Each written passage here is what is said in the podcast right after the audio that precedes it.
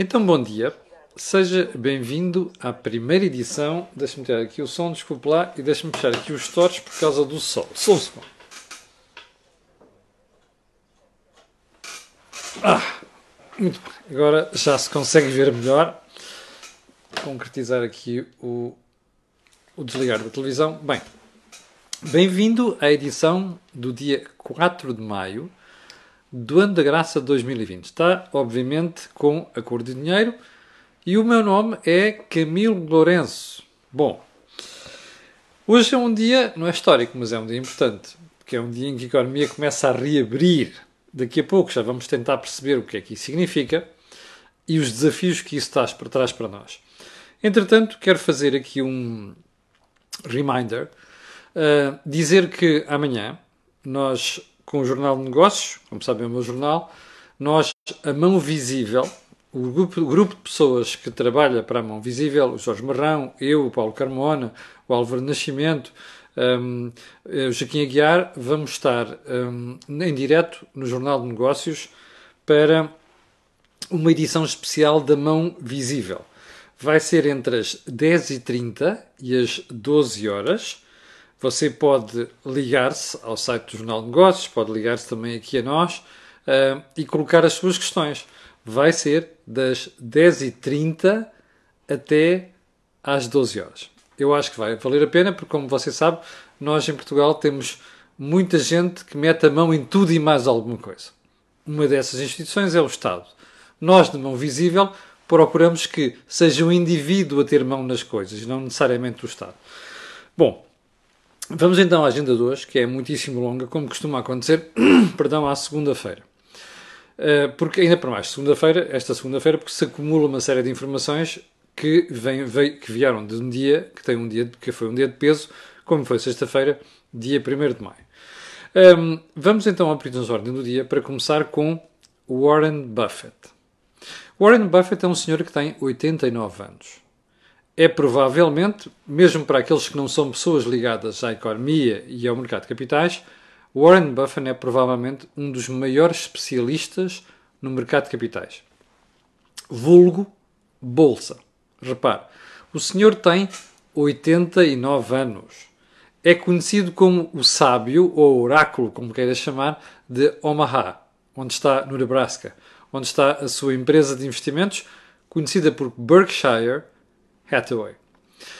O Sr. Buffett tem sido um farol ao longo das últimas décadas sobre como investir em bolsa e como ganhar dinheiro em bolsa, ajudando empresas, porque, como sabe, o mercado de capitais não é necessariamente uma zona para fazer jogos, é uma zona para financiar a economia. Então, o Sr. Warren Buffett, que é um senhor muitíssimo conhecido e muito respeitado, imagine só, decidiu ah, você nesta altura deve estar a perguntar, mas porquê que este Palermo está aqui a falar do Warren Buffett? Isto não é um programa sobre bolsa. Pois não.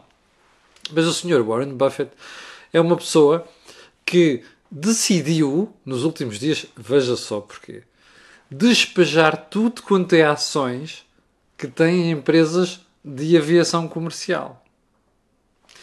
Delta Airlines, United Airlines, Continental Airlines, Southwest Airlines, a Southwest também era uma empresa muito boa, quase cronicamente superavitária, ao contrário das outras. O Sr. Buffett tinha participações de 10, 11% e até mais nestas empresas. Pois este senhor decidiu despejar tudo. Eu estava a ver ontem as justificações que ele dá para isto e naquela sua leitura anual perante os investidores na conferência da sua empresa, ele disse mais ou menos isto. O mundo mudou com o Covid-19 para a aviação comercial. Porquê que eu estou com esta lenga-lenga toda?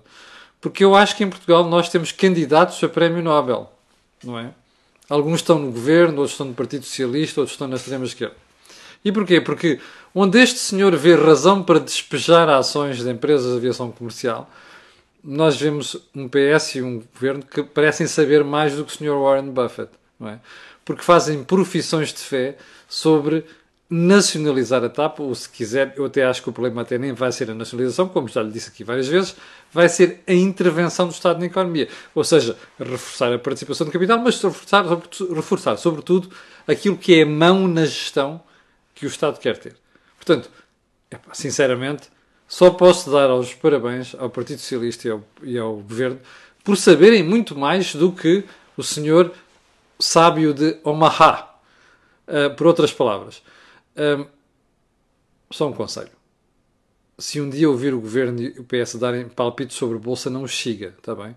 Porque como você vai ver com o tempo, isto vai dar bota.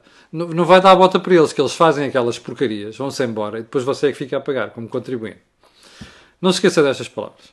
Segundo ponto, a tal reabertura da economia. O que é que muda hoje? Olha, muda transportes, lotação não mais do que dois terços, abrem as pequenas lojas, abre o comércio em geral, mas até 200 metros quadrados, mas com porta para a rua, abrem as superfícies de comércio automóvel e aqui não há limites do ponto de vista de volumetria e mesmo de área.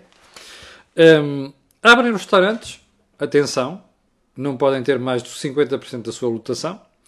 Abrem bibliotecas, desportos individuais passam a ser permitidos, alguns serviços públicos também abrem e finalmente vamos poder ir a funerais e velórios, embora com restrições, e aqui as uh, autarquias vão ter um papel importante a dizer, e reabrem também as praias, mas apenas para aqueles que são praticantes de desporto, nomeadamente a malta do surf. Bom, o que é que isto quer dizer? Que terminam as regras de que nos foram impostas durante o estado de emergência uh, e passamos a um estado de calamidade, que suscita as questões constitucionais a que eu vou voltar mais tarde. Mas o que é importante disto tudo? É perceber que isto vai ser feito por fases.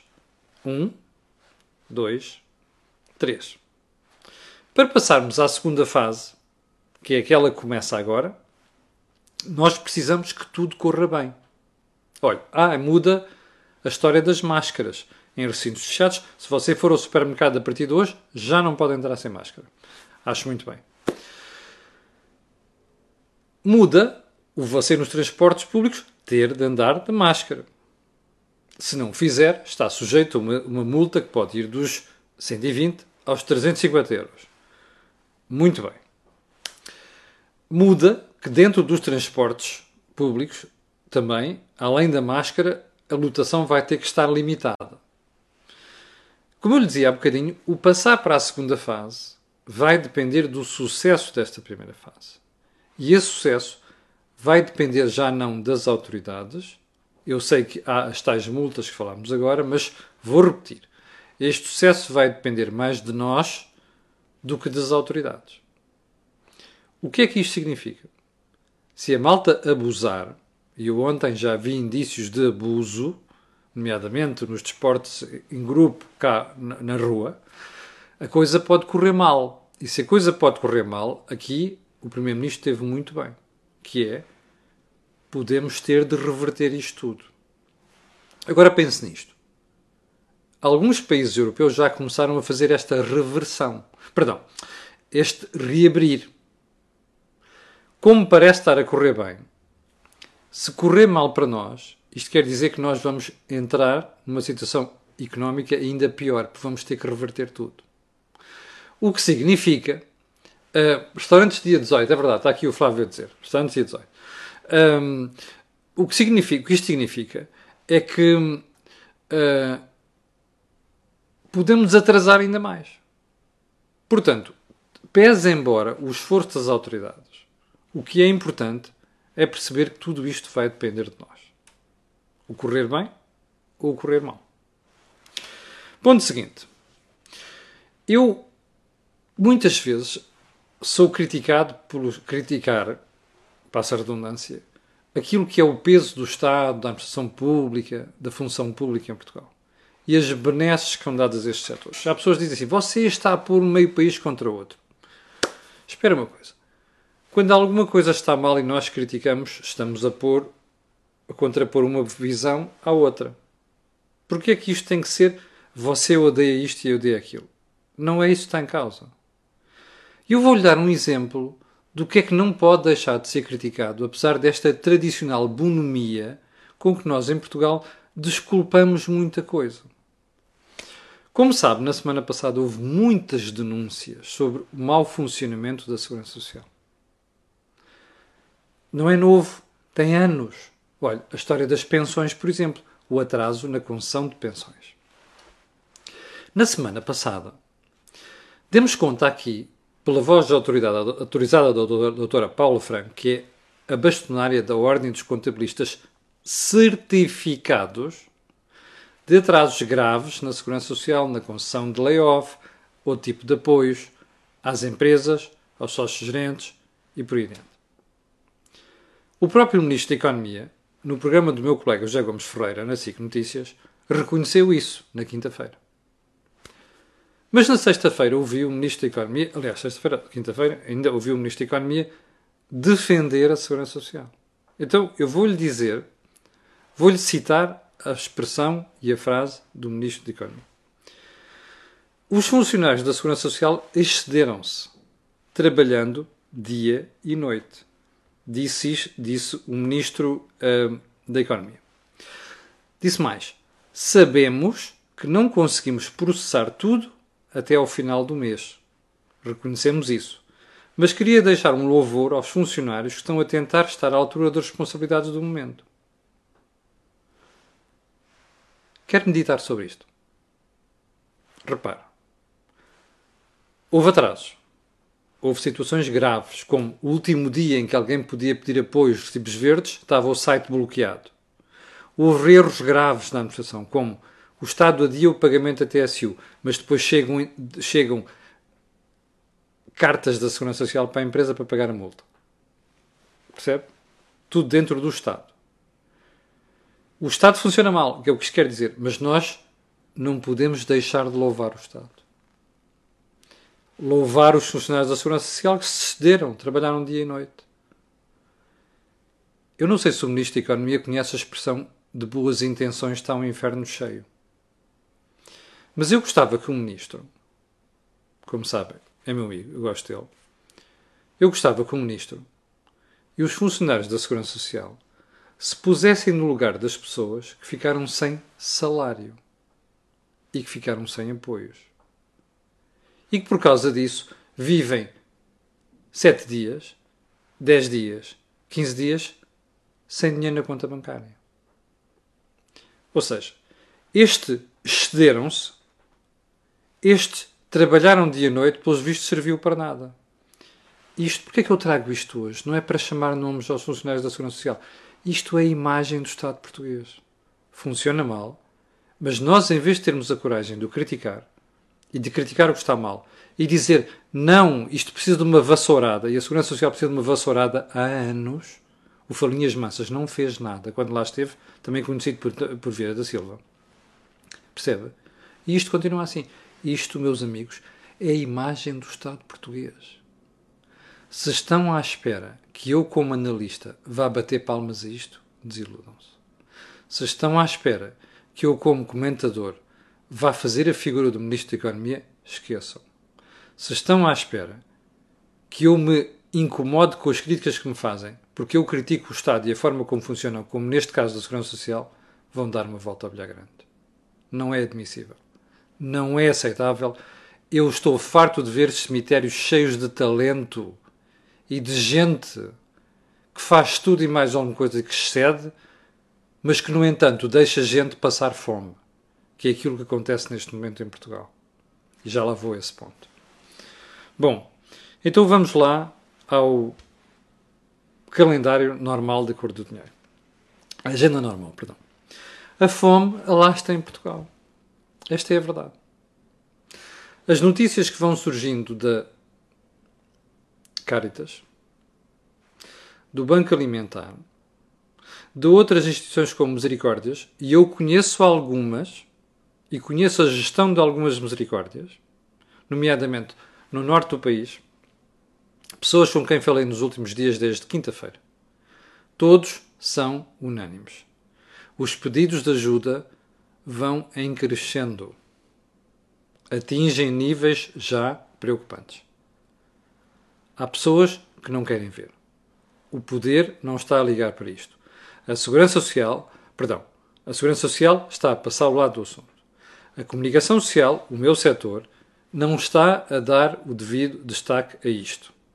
Uma das poucas expressões que vi foi o Expresso no fim de semana, que teve o cuidado de dizer que já havia 90 mil pessoas que estavam a recorrer a apoios que, imagino só, tinham sido criados durante o tempo da Troika. Como diz o Expresso, o programa do tempo da Troika já ajuda 90 mil famílias, mais 30 mil do que em março. Convém olhar para isto e não fazer de conta que não está a passar nada. E sim, isto é uma crítica ao meu setor. Tem aparecido notícias esparsas aqui e ali, mas tem havido órgãos de comunicação social que ignoram isto sistematicamente. Eu nem me quero lembrar de há sete anos ou oito, onde praticamente não passava um dia em que não se chamava a atenção para a desgraça que era o impacto da Troika em Portugal. Ok? Mudou a cor, mudaram as vontades. Cor política, naturalmente. Não se faz. Isso não é aceitável. Segundo ponto. A lamentável prestação da Ministra da Saúde, Marta Quase Temido, na SIC. Um, eu raramente vi um ministro espalhar-se ao comprido da forma como a senhora Temido espalhou perante o Rodrigo Guedes de Carvalho. Então vamos lá. Ela esteve mal em três ou quatro pontos. Esteve bem nos outros. O problema é que estes três ou quatro são tão graves que isto mostra o erro de casting que se chama Marta Temido. Já tínhamos percebido isso nas primeiras semanas como ministra. Como se recorda, fui sempre dos maiores críticos desta senhora. Na sexta-feira, ou no sábado, perdão, tive a confirmação disto. Então é assim. As desculpas farrapadas sobre o 1 de Maio. O 1 de Maio foi uma vergonha. Não tem outro nome. Não me venham com a história de que havia, aquilo foi exemplarmente planeado. Aliás, realmente as coisas planeadas pelo PCP são exemplarmente cumpridas, isso é verdade. Mas não me venham com essa história. Eu não acredito, não acredito, que naquele aglomerado de gente que estava ali, nomeadamente transportes em autocarros, se tenha respeitado tudo em matéria de segurança. Não acredito. Mas o problema é outro. Nem me venham dizer que a lei autorizou aquilo a uma exceção. Não é esse o ponto. O ponto é exatamente o contrário. A lei não devia ter autorizado. Porque nós não podemos ter portugueses de primeira e portugueses de segunda. Não podemos ter os filhos e os enteados. Nós não nos mudamos de conselho porque as autoridades não deixaram. Mas deixaram que aqueles 10 autocarros, ou lá o que era, virem do Seixal, que é um conselho limítrofe de Lisboa, para a capital. Porque ao Sr. Presidente da República e ao Sr. Primeiro-Ministro deu jeito de fazer fretes à extrema-esquerda. Não sei qual é a pancada de quem acha que se não houvesse celebrações na rua do 1 de Maio, perdíamos o respeito pelo Dia do Trabalhador. Não sei de onde vem esta pancada, a não ser nas cabeças luminárias da malta da esquerda sobretudo da extrema esquerda. Não percebo. A proibição de conselhos. Outra conversa da ministra. Abriu-se a exceção? Pois, mas não se devia ter aberto. Se os portugueses não podem mover-se de um sítio para o outro. Eu não fui ver familiares. Eu não fui ao funeral do meu tio. Tio direto, não é em segundo grau nem em terceiro. O meu tio direto, que morreu há semanas. Não podemos ter estas exceções. Isto desautoriza o Estado. Quando nós começamos a passar para o país a ideia de que há portugueses de primeira e portugueses de segunda, e que a única diferença é cartão, o cartão do partido, ou da organização sindical, ou a cor política, isto desautoriza o Estado. E a ministra, que devia ter sido a primeira a dizer isto, foi das primeiras a fazer o frete ao primeiro-ministro. Eu já sei que ela só faz fretes, mas há fretes e fretes. E ela não devia ter feito este enquanto titular máxima da área da saúde. Terceiro ponto. Os pés pelas mãos na questão de Fátima. Foi o pior momento da entrevista. Em que se percebeu que a senhora não sabia o que estava a dizer. Estava a ser entalada e muito bem entalada para o jornalista. Percebe? E depois já quase dizia que autorizava Fátima. De tal forma que ontem teve que vir dizer que afinal aquilo que tinha dito não era bem aquilo que tinha dito. Vocês já sabem qual é a minha opinião do político. No dia seguinte vem dizer aquilo que disse. No dia anterior não era bem assim. É um político que não sabe comunicar, é um político que não tem ideias. No seu lugar certo. E isto nota-se, e as pessoas não perdoam. Eu não perdoo isso. Como vamos ver a seguir, a Igreja teve mais juízo do que a Ministra. O limite de idade para os participantes. Então, Jerónimo de Sousa, ter mais de 30 anos, devia estar. Ah, não, não necessariamente, porque o problema não é só a idade, é o problema das patologias como? Espera aí, nas normas, nas normas, está lá escrito 70 anos. não é? Esta ministra não serve para o lugar. Esta ministra serve para fazer fretes. Esta ministra teve uma gestão lamentável deste problema. E mais a senhora, a vozinha da DGS. Eu espero, quando chegar o momento certo, tanto uma como outra vão dar uma volta ao bilhar grande. Não servem para o lugar.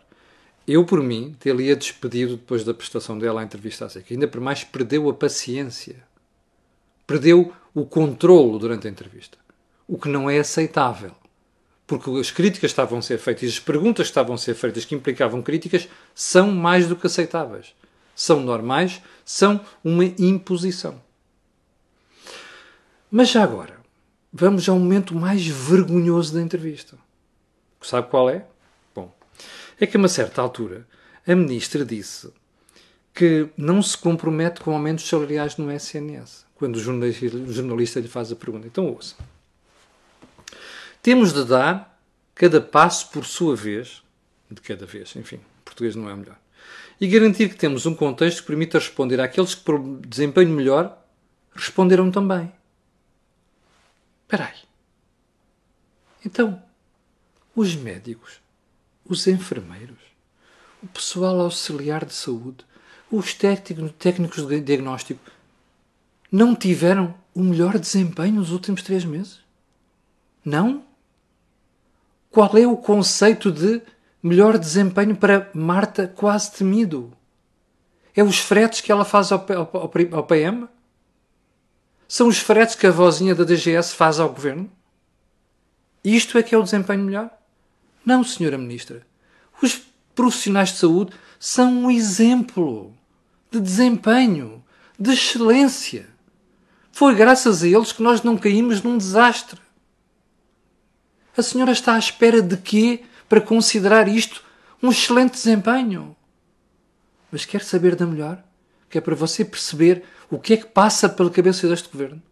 Ouça a frase seguinte: Num país coeso, nós precisamos de premiar, obviamente, o trabalho, designadamente na administração pública, que se distingue, mas não podemos ter um país de duas velocidades. Como?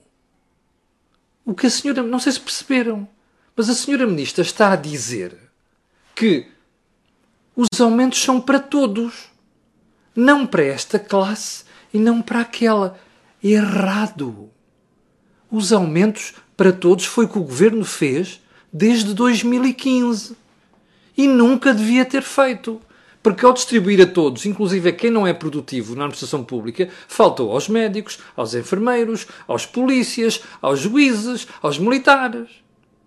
Percebe? Não corrigiram situações específicas. Isto é a gestão do governo de António Costa. E esta senhora está a dizer que vai fazer socialismo na administração pública. Não! É pá, um desempenho melhor. Pois, mas ela acha que ele não é desempenho melhor da saúde, de malta da saúde. Ah, não podemos criar um país de duas velocidades. Quais duas velocidades? É uns ter aumentos, os outros não têm. É a vida, minha senhora. Capixa? Se a senhora não sabe, não aprendeu isto nos bancos da escola, nem é preciso na faculdade, a senhora é incompetente. Não presta para o lugar. As pessoas premiam-se em função dos resultados que entregam. Podem ter um rendimento básico, mas daqui para cima não é para todos. É para aqueles que são bons e é para aqueles que entregam. São, é para aqueles que são produtivos. A senhora doutora Marta Temido não sabe o que isto é porque é socialista do pior. Aquilo que o socialismo tem de pior, que é igual para todos. A miséria é para se distribuir por toda a gente. Vergonha! Ponha-se na rua. Era o único pedido que eu tinha para fazer ao Sr. Primeiro-Ministro depois desta. Mas olha, fique sabendo, socialismo é isto. Ponto seguinte. A Igreja. A Igreja deu uma belíssima bufetada na doutora Marta Temido e no Primeiro-Ministro. Eu hoje apeteceu-me chegar aqui, ontem pedi o conselho a várias pessoas, inclusive a pessoas próximas, apeteceu-me chegar aqui e dizer assim, no dia 13 de maio eu vou a Fátima. Eu já disse aqui, eu sou devoto de Nossa Senhora, eu gosto de ir ao santuário. E custa-me não ir ao santuário. E apeteceu-me chegar aqui e dizer assim: no dia 13 de maio, maio eu vou a Fátima, pego na moto e vou a Fátima. Não vou fazer. Como a Igreja respondeu ontem à Senhora: Não, nós não queremos contribuir por qualquer situação que possa pôr em causa a saúde pública e a ordem pública. Ainda bem. O Dom António Martos esteve bem. O Cardeal Patriarca esteve bem. Se o governo errou, a Igreja não tem de errar. E já agora, deve estar a circular nas redes sociais aquela declaração do Miri, acho que é do Padre Maio Rui, a criticar o que se passou no dia 1 de maio. Acho muito bem. E não caiam em cima do senhor, porque o senhor tem todo o direito de dizer aquilo que disse. O que se passou no dia 1 de maio foi uma vergonha, das piores que eu já vi na Terceira República Portuguesa. Foi confirmar que há portugueses de primeira e há portugueses de segunda. Consoante o cartão, o cartão do, do sindical. Ou então consoante a cor política. Ponto seguinte. A CGTP, vergonhosamente, realmente aquela malta não tem vergonha na cara, ontem veio acusar de perseguição. Mas qual perseguição? Pelas pessoas estarem a criticar? É isso? As pessoas têm todo o direito de criticar. Porque perceberam que há regras para uns e não há regras para outros. Portanto, a Isabel Camarinha enfia a cabeça em baixo da areia, ela avestruz, faça a figura que quiser, mas pelo menos não abra a boca. Que isto é uma vergonha. Ponto seguinte. Eu vou deixar o político. Eu tenho aqui um desafio para si. Vou-lhe vou perguntar. Fica resposta. Pode dar aqui a resposta, mas eu vou comentar amanhã. Um, quem é o mais recente político ultraliberal reacionário de Portugal? Eu ia apresentar isto hoje, não vou. Vou deixar um quiz aqui. Você amanhã diga-me quem é, se faz favor. Está bem? E vamos ao ponto seguinte. Um, nós em Portugal temos constitucionalistas e temos constitucionalistas de pacotilha. Os de pacotilha normalmente só criticam e analisam quando lhes dá jeito. São normalmente malta de esquerda. E depois temos os outros. Eu ouvi, vi aliás, salvo erro, no Sol de sábado, o meu antigo professor de faculdade, Jorge Miranda, dizer assim: o estado de calamidade não existe para isto. Eu recordo-me ter estudado isto em Direitos, Liberdades e Garantias. E já fui à Constituição da República e já estudei um bocadinho isto, antes de falar. Eu acho que o professor Jorge Miranda tem razão. Só me faz impressão uma coisa. O Presidente da República não é constitucionalista. Está ausente deste debate porquê? Jorge Reis Novaes, antigo assessor de Jorge Sampaio, que era atirou-se com unhas e dentes à Troika, que fala tudo menos alguma coisa menos quando não lhe dá jeito também não, não se pronuncia sobre isto? Porquê? Porquê é que há tanto constitucionalista que vê à televisão e que normalmente só fala de coisas que dá jeito, mas depois, quando estas coisas acontecem, calam-se que nem ratos? É pela cor política? É pelo cagaço, desculpa-me a expressão que têm, de criticar o Primeiro-Ministro? Ou o PS? Ou o PCP? Ou o Bloco de Esquerda? É isso? O constitucionalismo tem cor política? É isso?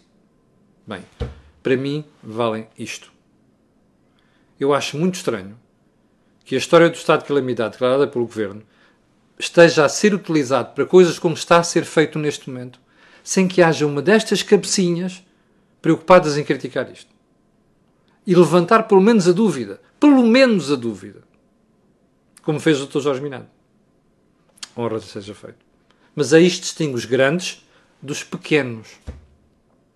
Isto distingue os mestres dos alunos cábulas. Percebe? Ponto seguinte. O Presidente da República também está, está ausente deste debate, não está? Shame on you, Marcelo. Shame on you. De facto. Cada vez me convenço que não volto a votar no Marcelo. Último ponto.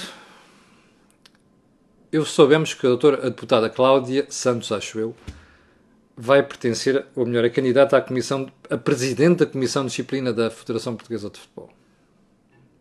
Contaram-me isto ontem, eu não sabia. Alô? Há quanto tempo é que a gente diz que não deve haver futebol e política ao mesmo tempo? Misturados? Hum? É isto? Eu gosto muito do Fernando Gomes, o Presidente da Federação. Não é aceitável. Não é aceitável que a deputada sequer se tenha posto a jeito para isto. Sr. Presidente da República, vai dizer alguma coisa? Doutor Rui Rio, o senhor sempre odiou mistura de futebol com política. Vai dizer alguma coisa? Ou vamos ficar sentados à espera? Pergunta final. 7.800 pessoas em direto, quero agradecer a sua paciência e a força que dão ao canal. Quero dizer que amanhã às 8 da manhã estará aqui a levar comigo outra vez. Quero dizer que agradeço profundamente a ajuda que nos dá e quero pedir a vocês aquilo que peço sempre: colocarem um gosto e fazerem partilha nas redes sociais, porque aquilo que houve aqui, apesar de me gostar muito, não houve mais lado nenhum. Obrigado, com licença, e até amanhã às oito.